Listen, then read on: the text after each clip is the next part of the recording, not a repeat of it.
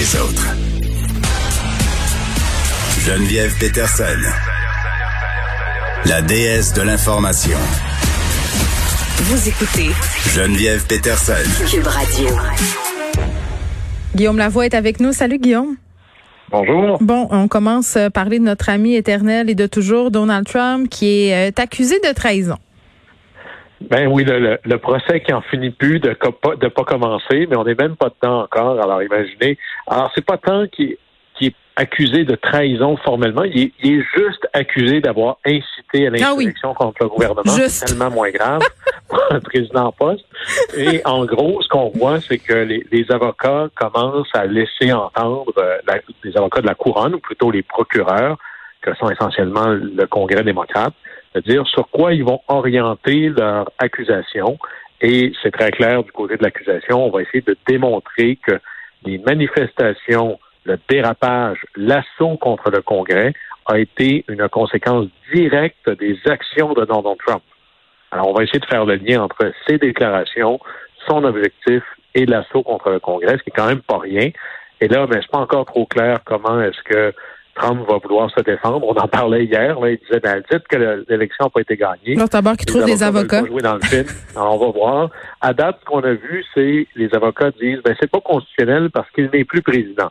Et là, on n'a pas besoin d'être un avocat très, très poussé, là, parce qu'il y a déjà un cas. En 1876, il y avait un secrétaire de la guerre qui s'est dépêché de démissionner avant d'être condamné, et le Sénat a quand même procédé. Alors, c'est déjà arrivé, là, de ne plus être en poste et d'être condamné quand même. Alors là-dessus, ça ne vaut pas, euh, ça tient pas la route. Mais on va suivre ça au jour le jour. Comme une nouvelle saison d'House of Cards.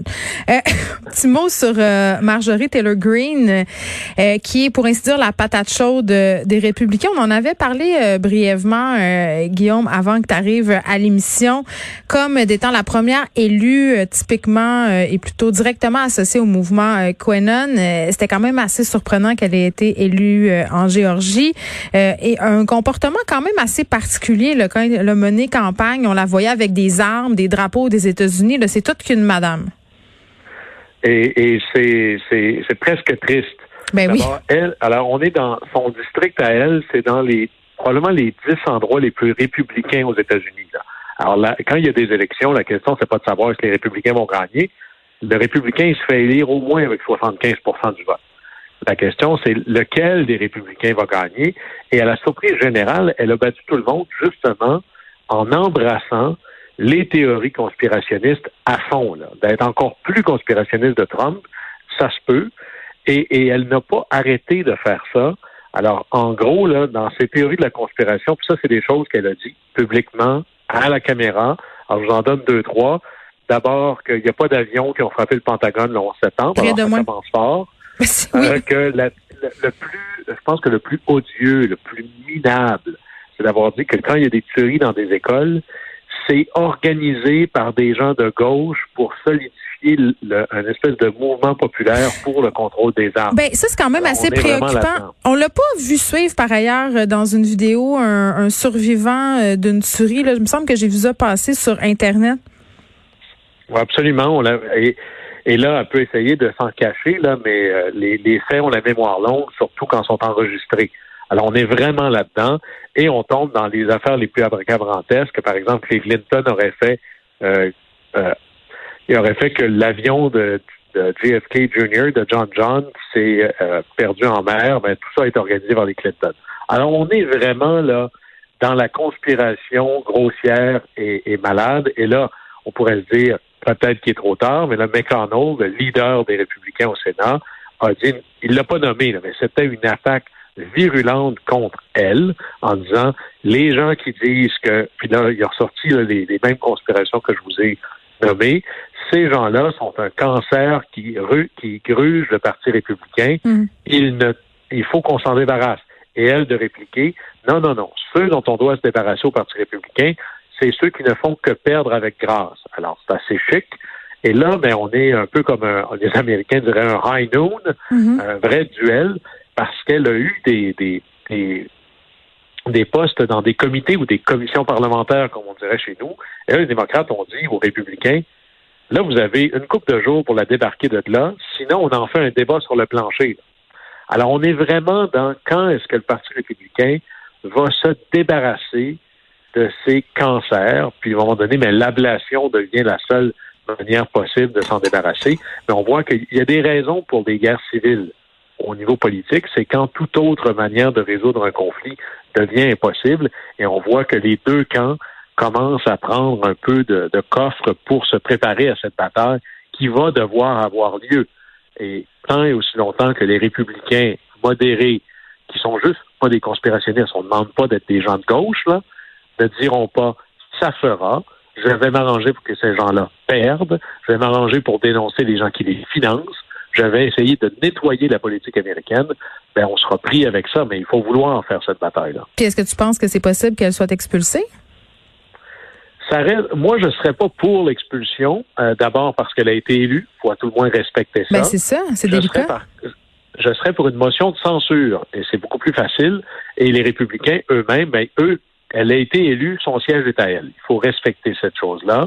Même si je suis tout à fait en désaccord et qu'il y a plein de républicains, elle a été élue par le même processus que tous les mm. autres. Mais j'ai une question euh, pour toi, euh, Guillaume, pardonne-moi. Elle sort d'où, Marjorie Taylor Greene? Est-ce que c'est quelqu'un qui avait fait de la politique avant? Non, non, on est vraiment dans euh, et là-dessus, la politique américaine permet beaucoup plus d'arriver du champ gauche et de se faire élire. Hmm. C'est pas quelqu'un là qui était un leader politique incroyable. C'est vraiment, et on avait vu ce phénomène-là.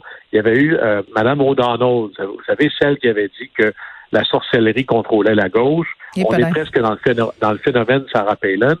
Il y a vraiment un courant très fort, pas juste à droite, ça n'a rien à voir qui est anti-élite. Et la conspiration se nourrit de ça.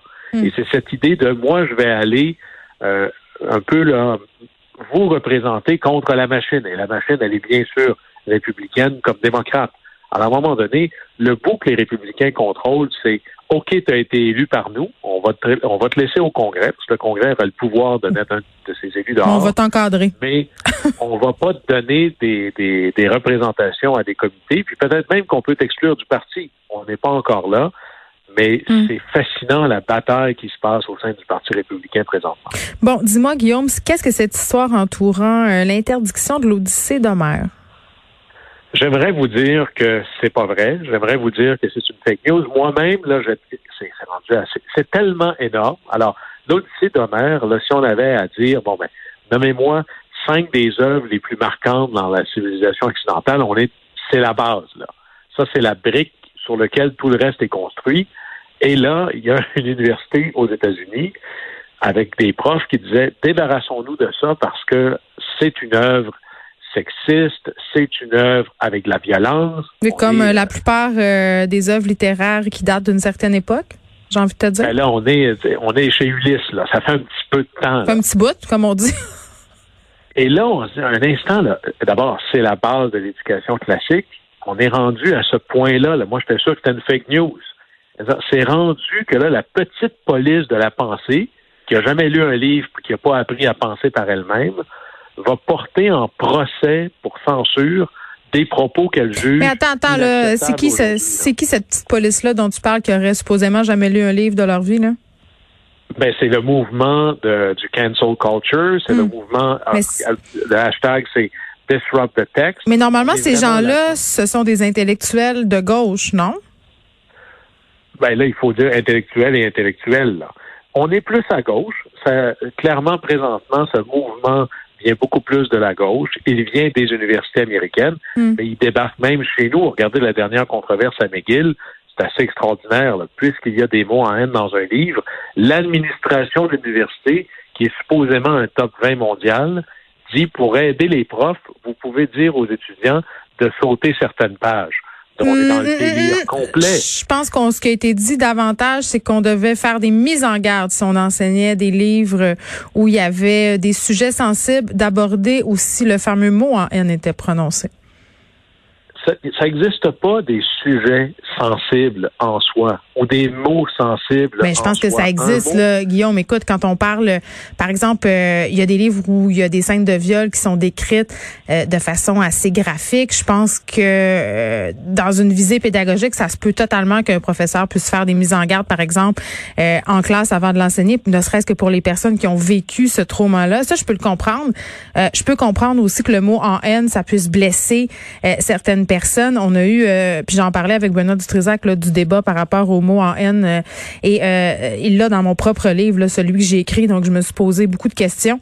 Euh, et puis, dans des classiques québécois, Anne Hébert, on a, par exemple, des mots comme sauvage pour décrire les gens des Premières Nations. Et je pense qu'avec l'évolution, on est en 2021, on peut accepter que ça puisse créer des traumas pour certains gens que de dire ces mots-là, mais de là à empêcher que ces livres-là s'enseignent, moi, c'est là où j'ai un problème. Ben, là-dessus, on a à peu près le même problème. Et pour moi, un mot ne veut rien dire s'il n'y a pas un contexte qui l'accompagne.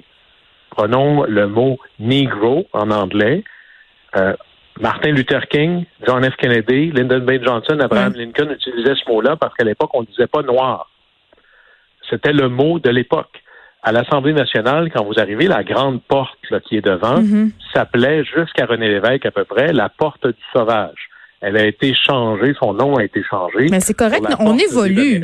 On, on comprend qu'on évolue. Veut pas dire, mais on va pas enlever les livres qui parlaient de la porte sauvage parce qu'ils ont été écrits à cette époque-là. Mais je pense qu'on peut faire à enlever des œuvres parce qu'on les considère comme aujourd'hui pas acceptables. Ça, je suis tout à fait d'accord. Je suis tellement d'accord avec toi. Euh, mais on peut faire des mises en garde. Par exemple, quand on fait les réimpressions euh, des livres, au départ, on peut indiquer ce livre a été écrit, blablabla, bla, bla, comme on le fait, par exemple, pour certains films. Ça, je pense pas que ça enlève quelque chose à quelqu'un, honnêtement. Ben là, je vois pas quel genre de mise en garde il faudrait faire pour l'Odyssée d'Homère. Parce que oui, mais c'est quoi qui est reproché à l'Odyssée d'Homère, finalement? là? C'est euh, c'est que ça serait violent et, et macho, Violent ça? et sexiste. Eh mon Dieu, ben là, on devrait mettre tous les livres écrits par des hommes à l'index. Ben là, c'est assez facile. On va arrêter d'enseigner l'histoire de Cléopâtre, clairement la femme la plus puissante de son époque parce qu'elle a commis le suicide. On va arrêter de parler de l'histoire de Rome parce que, bon, on s'assassine assez allègrement à l'époque.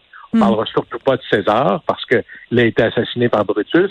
Lui-même n'était pas exactement un promoteur des droits humains. On ne pourra pas parler de Cicéron. On est en train de sortir tout ce qu'on a besoin pour apprendre à hmm. penser. Ben moi c'est c'est ça qui m'inquiète euh, puis je suis vraiment pas pour le consensus puis je trouve que l'université c'est c'est le meilleur lieu justement pour débattre pour apprendre à, articuler sa pensée.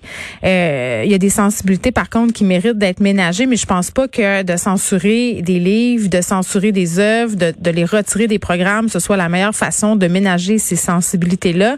Est-ce que je pense par contre Guillaume qu'il y a d'autres façons d'aborder ces œuvres là peut-être les profs auront des questions à se poser prochainement visiblement parce que euh, il y a des mouvements étudiants qui vont dans ce sens-là, les universités embarquent. Est-ce que c'est par peur de représailles? Ça, on peut se permettre aussi ben, de se poser la question. oui, vas-y. Aux États-Unis, il y a un truc qui s'appelle la Déclaration de l'Université de Chicago, qui a fait école un peu partout, qui en gros, là, dit l'université, sa mission, c'est la quête de la vérité.